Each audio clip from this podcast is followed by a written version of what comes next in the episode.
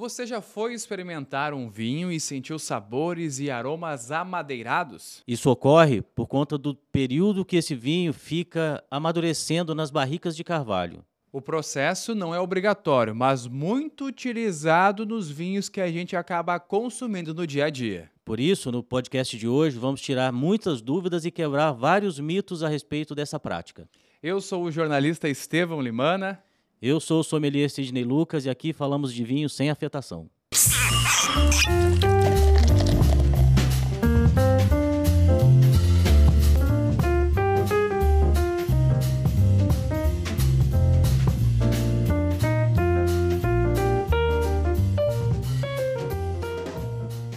Todos esses detalhes do vinho fazem muito a diferença, desde o plantio, o cultivo, a colheita e, é claro, também o período de amadurecimento dessa bebida tão amada por todos nós.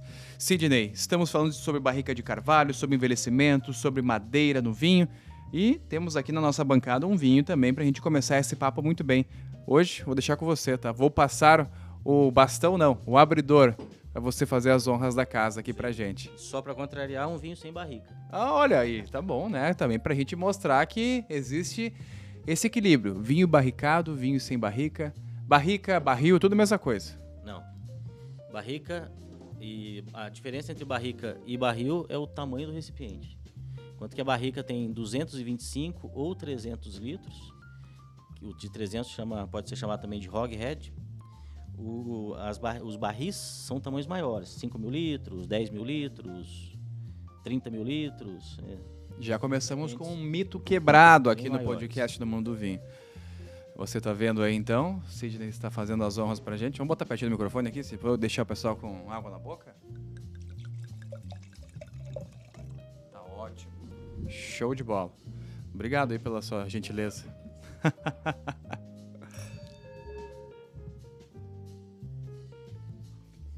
Vamos lá então, Sidney. A gente está falando sobre o amadurecimento do processo de vinho, sobre barrica, sobre barril eh, de carvalho.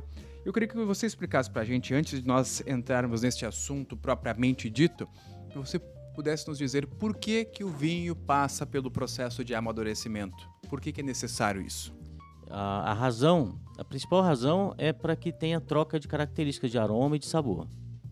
Então, tem características da madeira que são transferidas para o vinho e nisso isso serve para tornar o vinho um pouco mais rico de aroma e de sabor, né? Essa é a principal razão. Só que de quebra ele tem outras funções também, que ele contribui para outras coisas também, como um processo chamado de ligação oxidativa, que no caso dos vinhos tintos ele contribui para é, é para aderir essa cor ao vinho e aí, por isso processo, no processo de, de envelhecimento ele vai perdendo essa coloração de maneira mais paulatina, mais, mais demorada. Então, na medida que o vinho envelhece, ele vai, vai vão aparecendo ali aqueles aqueles aquela aqueles sólidos, né? Sim. Então, e, e isso é matéria corante, são taninos, antocianinas ali que vão solidificando e vão para o fundo. A ligação oxidativa ajuda a tornar esse processo mais lento também.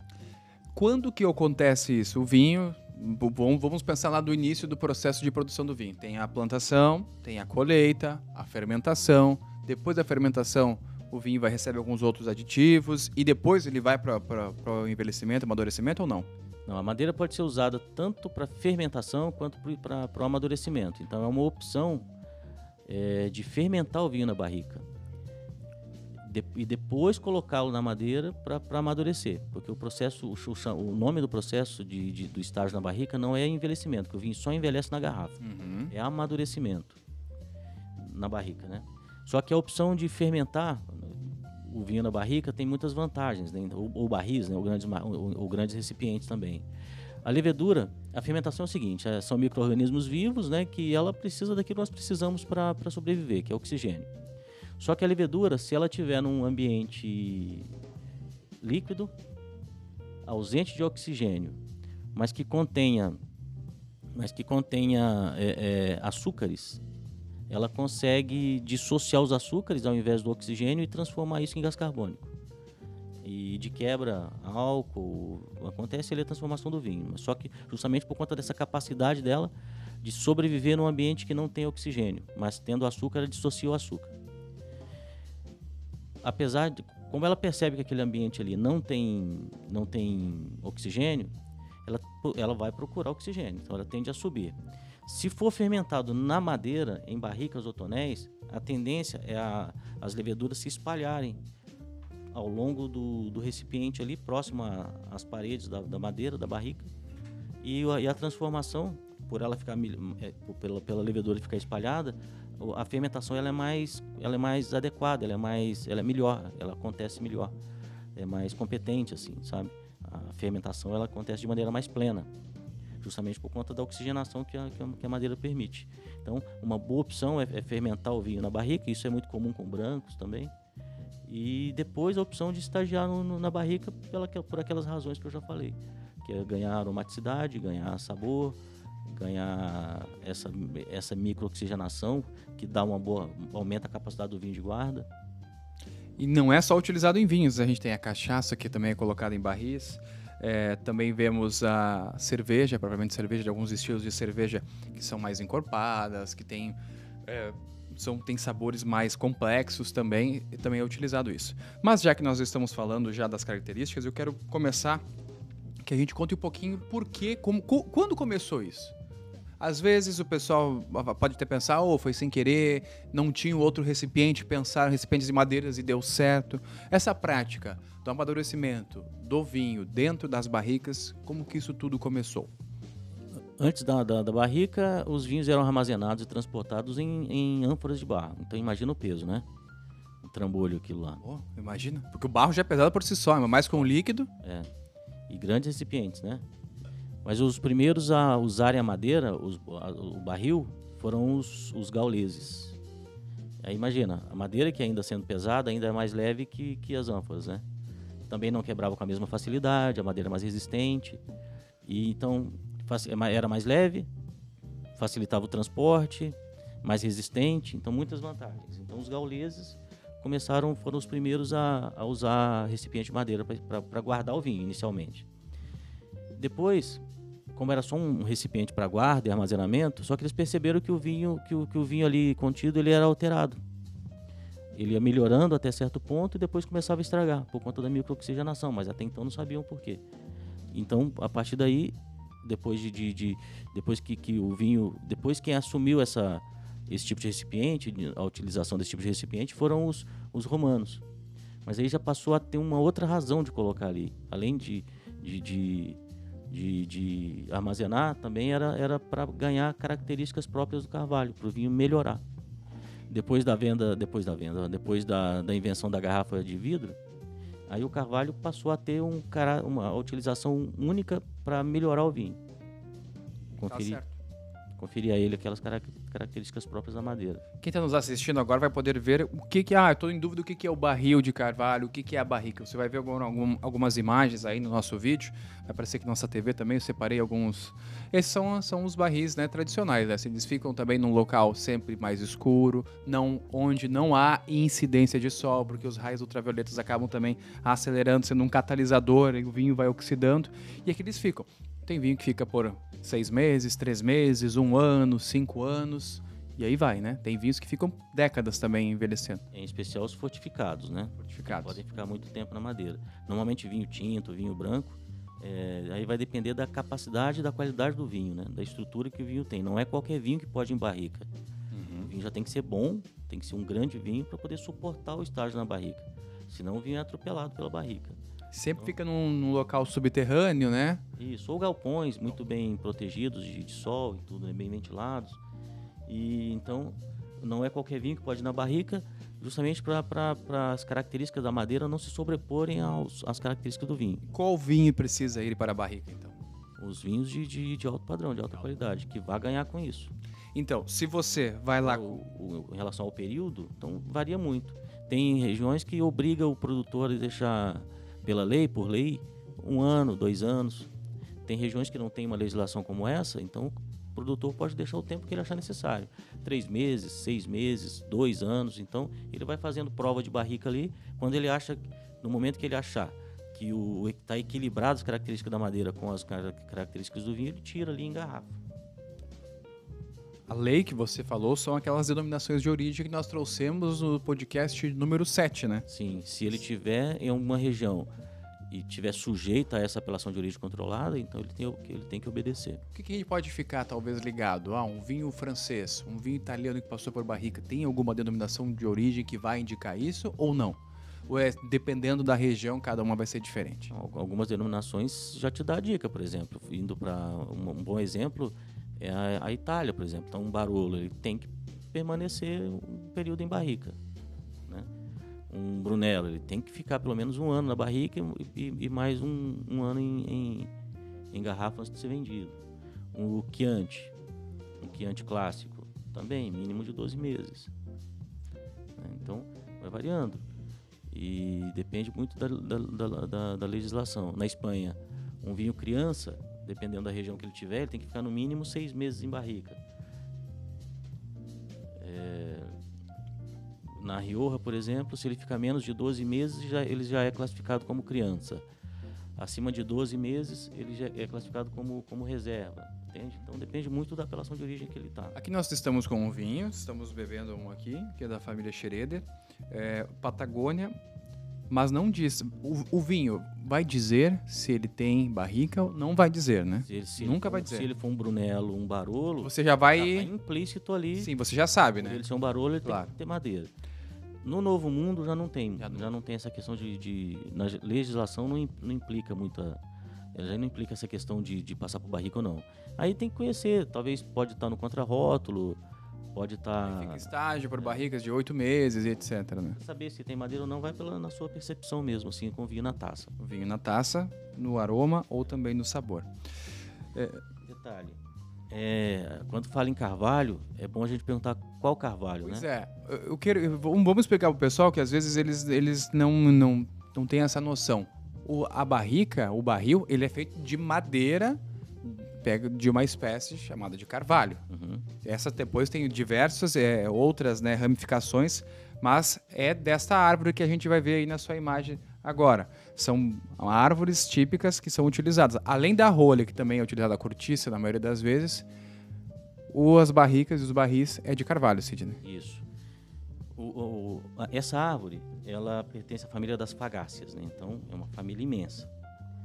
E, e, e, e, o carvalho ele só é encontrado em, em locais de clima temperado.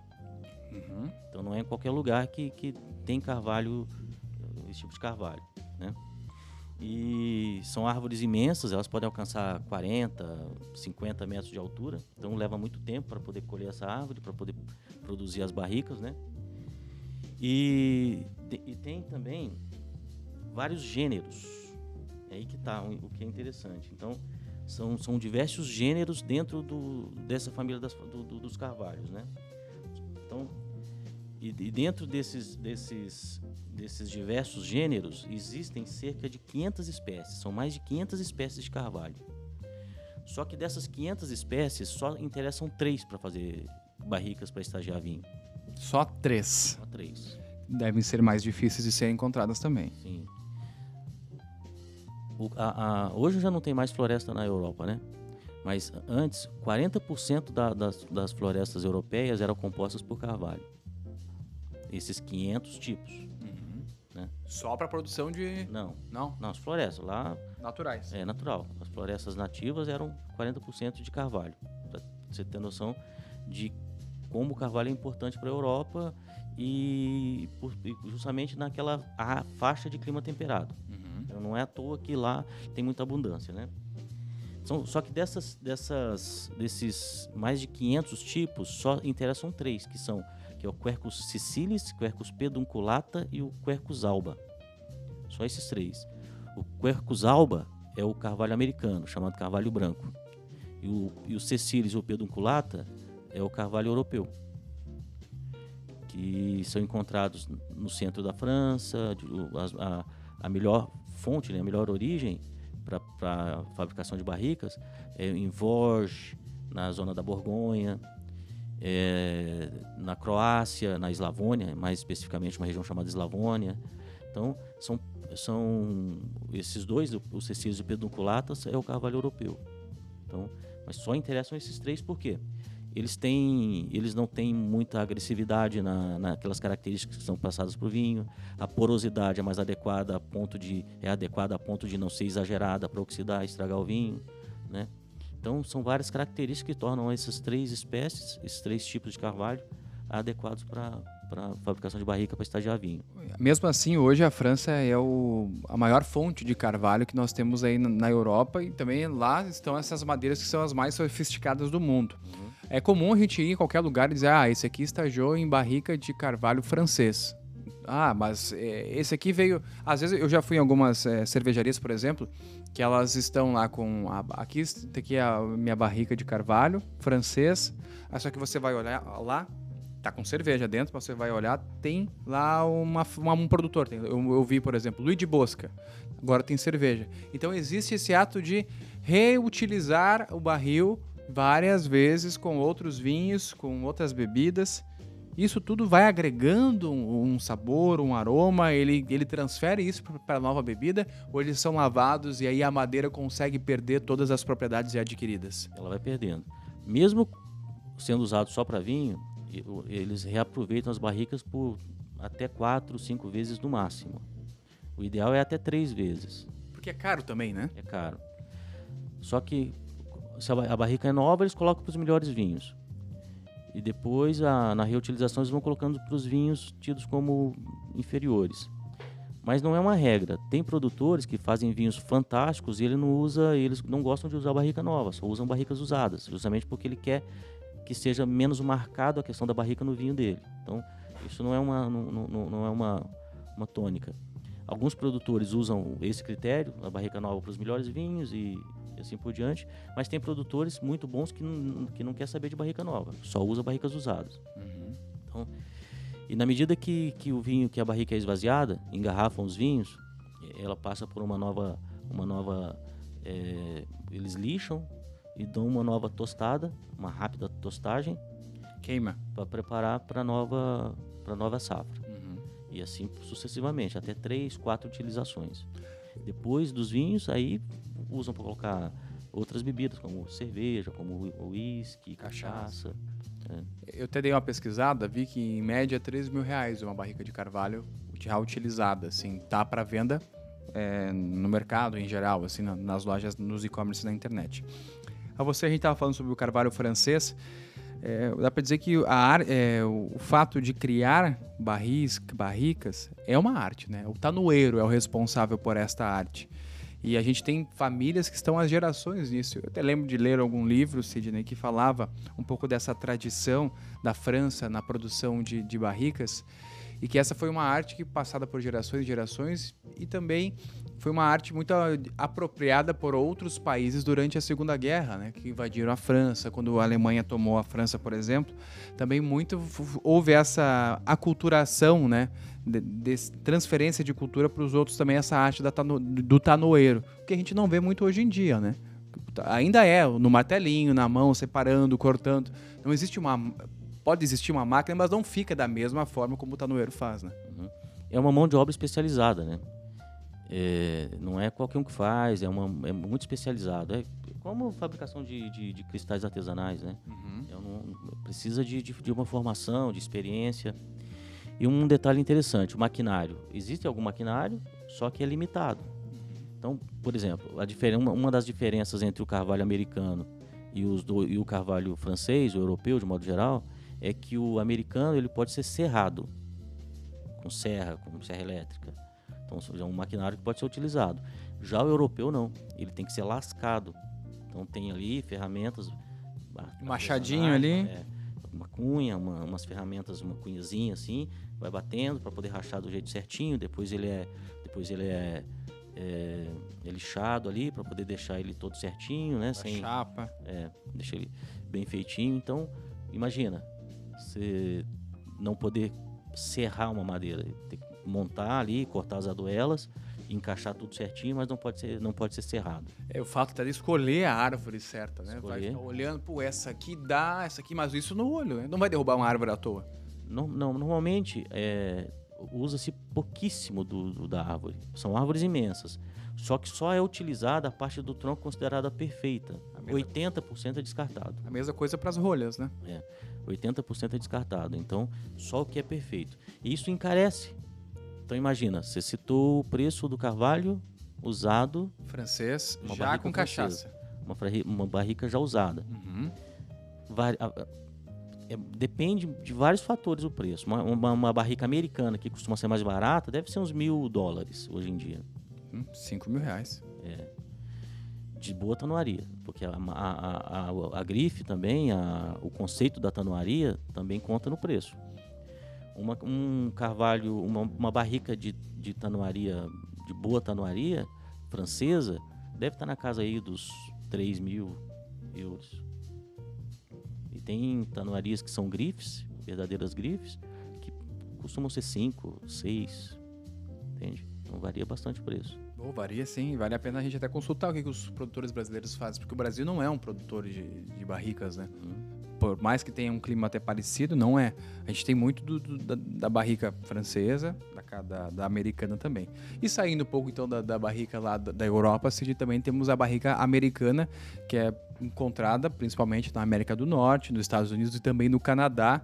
E é utilizada pela produção dos vinhos do mundo inteiro. Inclusive, alguns vinhos franceses utilizam como a barrica de carvalho e assim su- sucessivamente É, também. o francês ele é mais bairrista, assim, no uso da madeira. Ele usa mais carvalho francês também.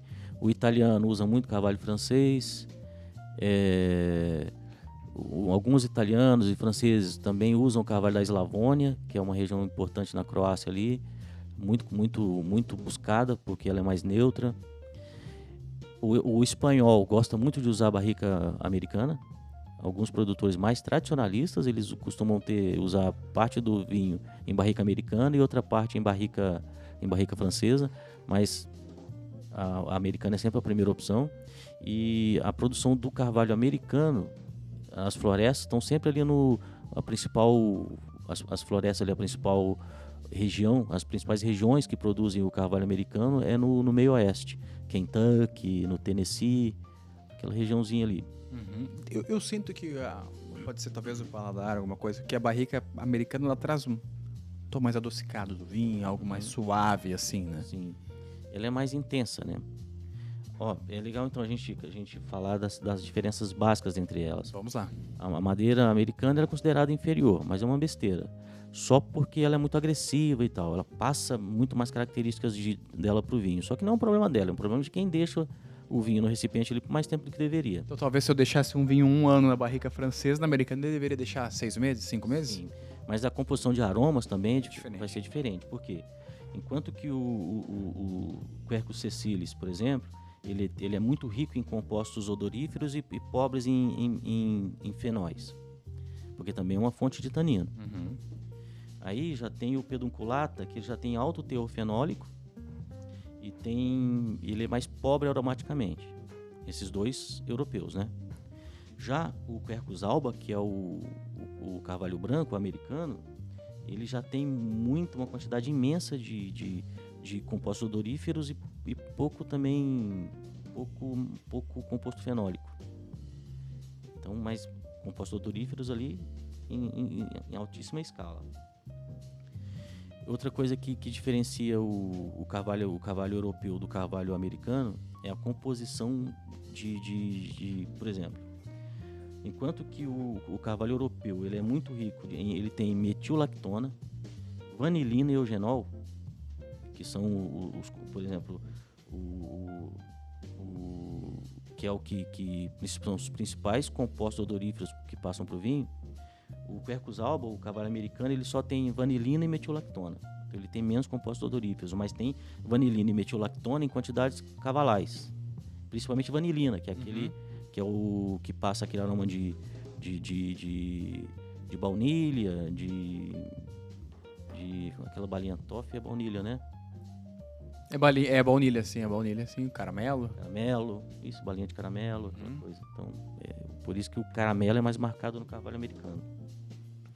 Então, dependendo do produtor, ele vai escolher, por exemplo, lá, se ele quer usar carvalho americano, ele pode, ele, ah, é, o carvalho francês, ele vai escolher se ele quer o, o por exemplo, se ele tem um vinho que ele quer menos fenol e quer, e quer mais composto odorífero, ele se baseia nisso. Então, eu quero um, um carro. Meu vinho já tem muito, é muito rico de aroma, então não quero atrapalhar muito o vinho. Então, vou pegar um, uma, uma, uma, madeira que tenha é, pouco teofen, é, é teofenólico e seja pobre em, em, em, em, questões aromáticas também. Então, justamente, ele escolhe qual a floresta que quer, porque dependendo da floresta, ele vai ter mais, mais sabores, vai ter mais porosidade, vai ter menos porosidade. Então, esses detalhezinhos todos, o, o produtor ele decide o que quer. Tanto que é comum também o produtor, alguns produtores buscar por barrica feita por mesclas de, de, de, de floresta. A floresta do carvalho, assim como no vinho, também tem o terroir que manda ali, né? Sim. Então, numa floresta ele vai ter mais porosidade, noutra vai ter menos. Então, muda um pouco ali alguns detalhes que são importantes no produto final. Temos que cunhar a expressão blend de, barri de, de, de florestas, então. É. Sim, é, mas é um blend é, de florestas. É um blend de florestas, né? É. Sidney, é, você falou então sobre essas barricas, as diferenças delas, que o produtor também utiliza para dar um up no vinho, para tentar chegar a um aroma, um sabor é, diferente. Mas também a barrica, muito, ela é utilizada muitas vezes para esconder alguns problemas da safra, né? Você vai lá, mascara, você já falou aqui, fantasia o vinho de barrica de carvalho e aí ele perde sua propriedade natural. Isso acontece com muita frequência? Muito. É, não muito, mas alguns produtores usam a, o excesso de madeira para esconder defeitos, para esconder problemas, com, contaminação por breta, nomices, por exemplo, e outros problemas. Então é comum. Só que o que é mais utilizado para poder esconder problema não são as barricas, são os chips de carvalho. Chips de carvalho. É. São Chips mesmo? Chips, é. E tem vários tipos, né? Tem serragem, tem as aduelas, tem os quadradinhos ali, os chips, tem, tem uma. Tem tipo umas lascas, colocam em sachês e coloca dentro do, do tanque de, de cimento. Ou do tanque de inox, onde tá, o vinho está estagiando. Só que aí, nesse, nesse caso, aquela ligação oxidativa que eu falei que traz muita vantagem, não acontece. É só troca de, de, de sabor e de aroma. Né? Então, mas não é um problema os, vinhos mais baratos, que têm características de madeira, boa parte são feitos assim. Só que não pode ficar ali muito tempo a ponto de sobrepor as características naturais do vinho. E aí que está é, é esse artifício que alguns produtores usam para esconder defeitos. Deixa ali um pouco mais de tempo que deveria, então a madeira se sobrepõe e encobre um monte de defeitos do vinho. Então, é, essa esse tipo de esperteza, eles alguns fazem usando chips de carvalho, então não é, barrica. Então é bom a gente ter ficar esperto para vinhos que são mais baratos, que são mais de entrada, que tem um, um aroma ou sabores amadeirados muito fortes, que são utilizados essa técnica então. É, só fazer conta. Um vinho de 80 reais, 90 reais, se estiver ali no contrarótulo, ah, estagiou 12 meses em barricas de carvalho nova, a menos que ele tenha uma produção gigantesca ali, mas mesmo assim a, a, a conta não vai fechar. For na promoção. Lembra né? quanto custa uma barrica? Oh, né? Muito caro. Então, pode ser que ele use barricas usadas, o que não é um problema, o que é ótimo até para não, não sobrepor a, a, madeira, a madeira ficar bem dosada ali. Né? Então também pode usar os chips de, de, de, de, carvalho, que se for bem utilizado não é um problema nenhum, não, não vejo problema mas tem que saber usar. Mas quando é utilizado o chip de carvalho, vai vir na, no contrarótulo barrica ou vai vir chip? O ideal seria colocar o. o, o é, é, seria desonesto, né? Mas é comum alguns produtores colocar que é estagiado em barrica e tal, e não é, é chip. É aí que está o problema. Poderia colocar, descrever as características organolépticas do vinho, ah, aroma de baunilha, de madeira e tal, não sei o que e não citar muita coisa, né? O problema não é utilizar chips de carvalho, o problema é, é tentar enganar o consumidor. Porque tem, se o produtor sabe fazer, sabe utilizar esse, esse artifício, perfeito, tranquilo, não é, não é um problema. Não, não torna o vinho ruim. Até traz mais sabores, mais aromas bacanas, né? Os vinhos amadeirados costumam ser mais encorpados também, ou não? Mais estruturados, né? Então, não, o corpo e estrutura são duas coisas é, diferentes, elas têm um pouco de relação, mas são coisas diferentes. Pega um Pinot Noir, por exemplo. O Pinot Noir, ele, um Pinot Noir da Borgonha, do norte da Borgonha, fazem vinhos muito estruturados e não tão encorpados. São vinhos mais menos extraídos e tem capacidade de barrica de, de muitos meses. Então, é, vinhos com bastante estrutura e qualidade, né? São vinho, o vinho, a barrica tem que ser tipo, como eu já escrevi, é, a, a, a, barrica para o vinho tem que ser é como é como maquiagem moça bonita. Não é para transformá-la completamente, só para realçar o que já é, é um toque, que já é bonito. É um o que é. Então o vinho já tem que ser grande, já tem que ser um bom vinho, já tem que ter muita estrutura, já tem que ter muita muita virtude ali, senão ele é dominado, senão ele é literalmente atropelado pela madeira. Se você está ouvindo e está perguntando assim, ah, Estevão, ah, Cid, eu não sei o que é um vinho com barrica, como identificar um vinho com barrica ou, ou aroma. Além de ler o contrarótulo, caso haja essa informação, pega a taça e degusta, né? Vai ter aquele gostinho no final, você vai sentir um... Não precisa lamber a árvore, né, também, né? Não precisa fazer isso. Mas você vai conseguir sentir, ah, tem um defumado, tem um amadeirado, essas... tem uma nota de baunilha, talvez de coco, alguma coisa assim, você vai sentir. E aí caracteriza esse vinho, né? Sim tem, tem, que, tem que procurar os aromas ali, porque tem os aromas característicos da, do estágio em barrica, né? E são esses aí. Às vezes, às vezes torrefação, aromas de tostados. Uma nota herbácea, assim, é, algo desse tipo. Baunilha, é, coco, caramelo, como você bem disse. Cravo da Índia. Ah, especiarias, assim, especiarias picantes ou doces, na, na maioria das vezes é, é, é resultante da fermentação. E a característica já vem com com o DNA da, da, da uva ali, né? Os descritores típicos da uva. Por isso, nossa dica, todo mundo do vinho, é sempre você beber várias uvas, diversificar essa sua adega aí, ir no supermercado e comprar outros tipos. Cid, nesses vinhos mais do Novo Mundo, vamos falar um pouco, talvez, a, a, o que é mais consumido. Você que tá, tem esse contato maior com, a, com as adegas, com as enotecas, por exemplo. O que, que o pessoal às vezes compra mais e que tem barrica e às vezes não sabe, leva um vinho que tem barrica, um produtor, ah, um Luiz de Bosca, um DVKT, não Angélica Zapata, esses assim, são rótulos que possuem? Sim. São todos bons produtores esses uhum. aí, né? Então, é, são produtores confiáveis. Mas a, a questão é, é se, se, se, quiser comprar um vinho com madeira, é chegar na loja e informar. Olha, quero um vinho com barrica, com vinho com bastante madeira, com pouca madeira. Já dá logo as características para quem estiver atendendo ali, já vai buscar o vinho certo. Então, normalmente, esses, esses grandes produtores aí, os, vinhos, mais famosos, os assim. vinhos mais baratos, eles vão usar o chip de carvalho ali, não é um problema. Luiz de Bosca, por exemplo, usa isso muito bem. Né? Tem, tem a linha La Linda, que tem, tem, tem um pouco de madeira ali, é super elegante, super bem feito, um vinhaço. Uhum. E tem a linha Luiz de Bosca, que leva o nome dela, que é espetacular, com passagem barrica, mas barrica muito correta, tempo de barrica certinho, ainda com fruta, muita finura nos vinhos. Tem os vinhos topo de gama deles, madeiras sempre muito bem integradas, assim. Então, tem, tem vinícolas que não são. que não tem erro nenhum, é feijão sem bicho. Aí tá ótimo, então. É isso aí. E aquelas, aqueles vinhos, eu já vi alguns novos rótulos de vinhos que possuem é, vinho e aí ele é vendido por ter passado por uma barrica de outra bebida. Tem um lançamento novo da barrica de rum, por exemplo, né? Que é da Fincas Las Moras, né? Sim. Eu acho que é, esse é o produtor que também passou por um estágio de barrica que foi utilizada rum.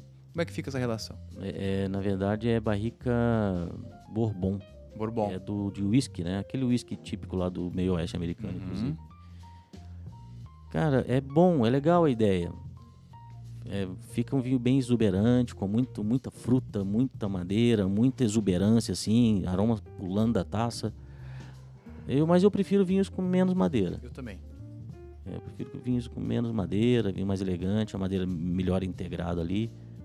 Eu acho que são fases. Eu digo assim, quando eu comecei no mundo do vinho, fazer um pleonasmo com podcast, é, eu gostava de vinhos encorpadaços, vinhos com madeira, aquela coisa assim, adstringente, dá para falar. Pô, só que com o passar do tempo você vai mudando um pouquinho. Hoje eu já estou também nessa fase, assim, mais o vinho sem barrica, um pouquinho só, ou então para um momento especial. Mas eu acho que muito. Pode falar. A madeira, quando bem usada, ela, ela eleva o nível do vinho lá para cima. Agora, se ela for mal utilizada, também ela é um desastre. Entende? Faz vinho para cupim. Né? Essa é boa. Sabe? Tem vinho que é para cupim. Essa é e isso é horrível. Então, é preferível um vinho sem madeira, um bom vinho sem madeira, do que um, um vinho com madeira sobrepondo ali, predominando, aquela coisa enjoativa, sabe? E quando que você faz a escolha, Sidney? Você vai beber em casa lá com a esposa, com a família? Ah, hoje eu vou pegar um vinho com barrica, hoje eu não vou pegar um vinho com barrica. Vai do, do, do, do alimento, tu vai, vai jantar, vai é. almoçar, é. a experiência, o que que você, como é que você pensa isso? Vai mais da, da, da do, do, que vai comer, vai, da, vai mais da, daquela pegada que você quer pro dia, assim. Mas eu não, eu não, não me baseio muito se tem barrica ou se não tem barrica, não. Eu vou mais pelas regiões que eu gosto, pelas uvas que eu gosto. E aí só lembro que, de, de, de, questionar a barrica se ela estiver ali me incomodando, se tiver demais. Mas a primeira opção na hora de escolher um vinho não é se tem ou se não tem barrica, não.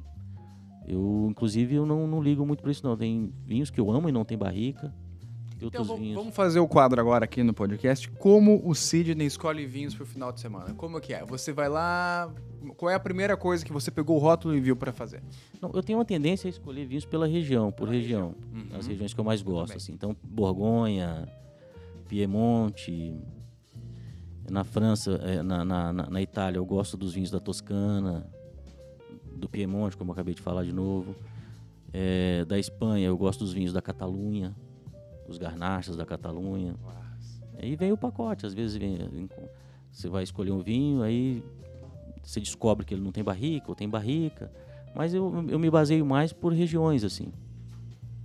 Por regiões aí. Pega a dica então, pega a dica com o homem aqui. Argentina, eu gosto mais de. Eu, eu, tenho uma tendência a gostar mais das partes mais altas da Argentina, como, como é, Salta, Vale, Vale de Uco, na, em Mendoza, Gosto muito de Patagônia. São vinhos mais elegantes, menos pesados, mais refinados, né? Com certeza. Então, vou mais por região. A diversificação é o caminho. É, é o caminho. Sidney, temos mais algum destaque para nós falarmos sobre barrica? O que, que você. Ah, acho que tem uma curiosidade legal. É que eu estava observando quanto menor for né, o, o recipiente, mais potente são é a transferência de sabores e aromas, né? Sim. Mas isso na prática, será que acontece? O Sim. produtor vai lá e compra sempre barrizinhos pequenos para ser mais rápido isso ou acaba sendo aqueles grandes? Se o produtor quer uma transferência de características da barrica pro, pro, pro vinho maior, quanto menor o recipiente, mais mais ele vai conseguir isso. Então, mas o tamanho padrão das barricas é de 225 mililitros. 220 litros. 225 litros. litros é. Uhum. É o grande. E tem os Hogheads, tem 300 litros. Já tem uma, uma diferença interessante. É, mas é utilizado para fermentação ou para amadurecimento? Não, tanto faz. Faz. É, tem produtores que, que fermentam em barricas menores, maiores. Tem produtores que fermentam em, em, em recipientes de 5 mil litros, em, em odres assim de... Odres não, é...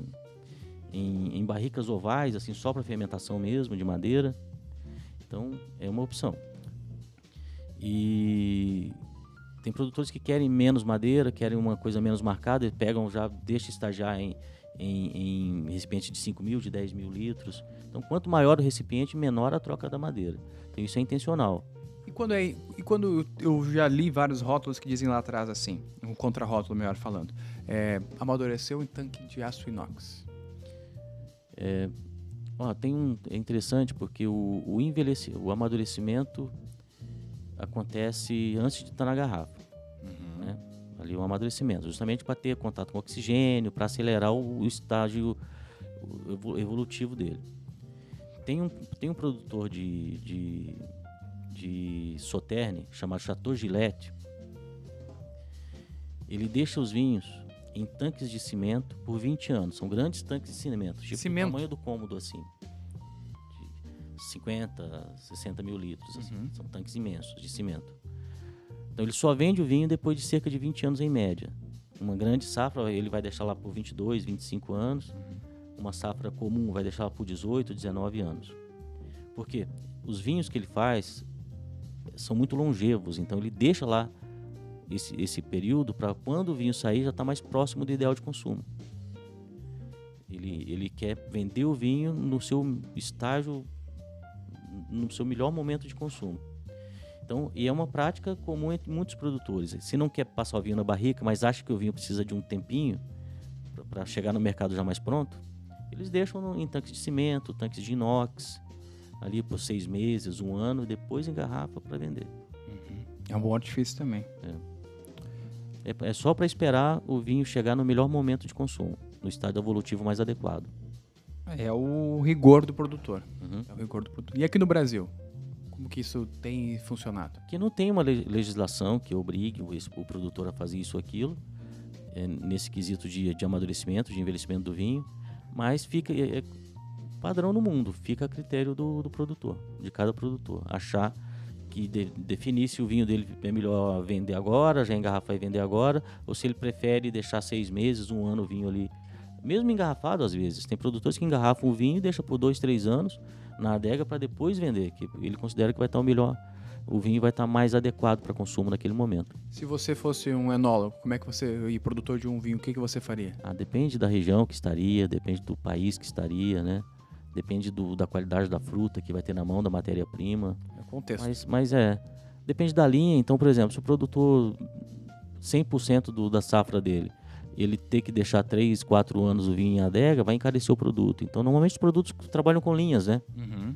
As, faz as linhas mais básicas ali, já para chegar no mercado rápido, para já fazer dinheiro, uma linha intermediária e os vinhos tops, assim, eles deixam na madeira ou deixam em garrafa um período mais longo, para quando o, o, cliente colocar na taça já está no máximo do prazer para ele.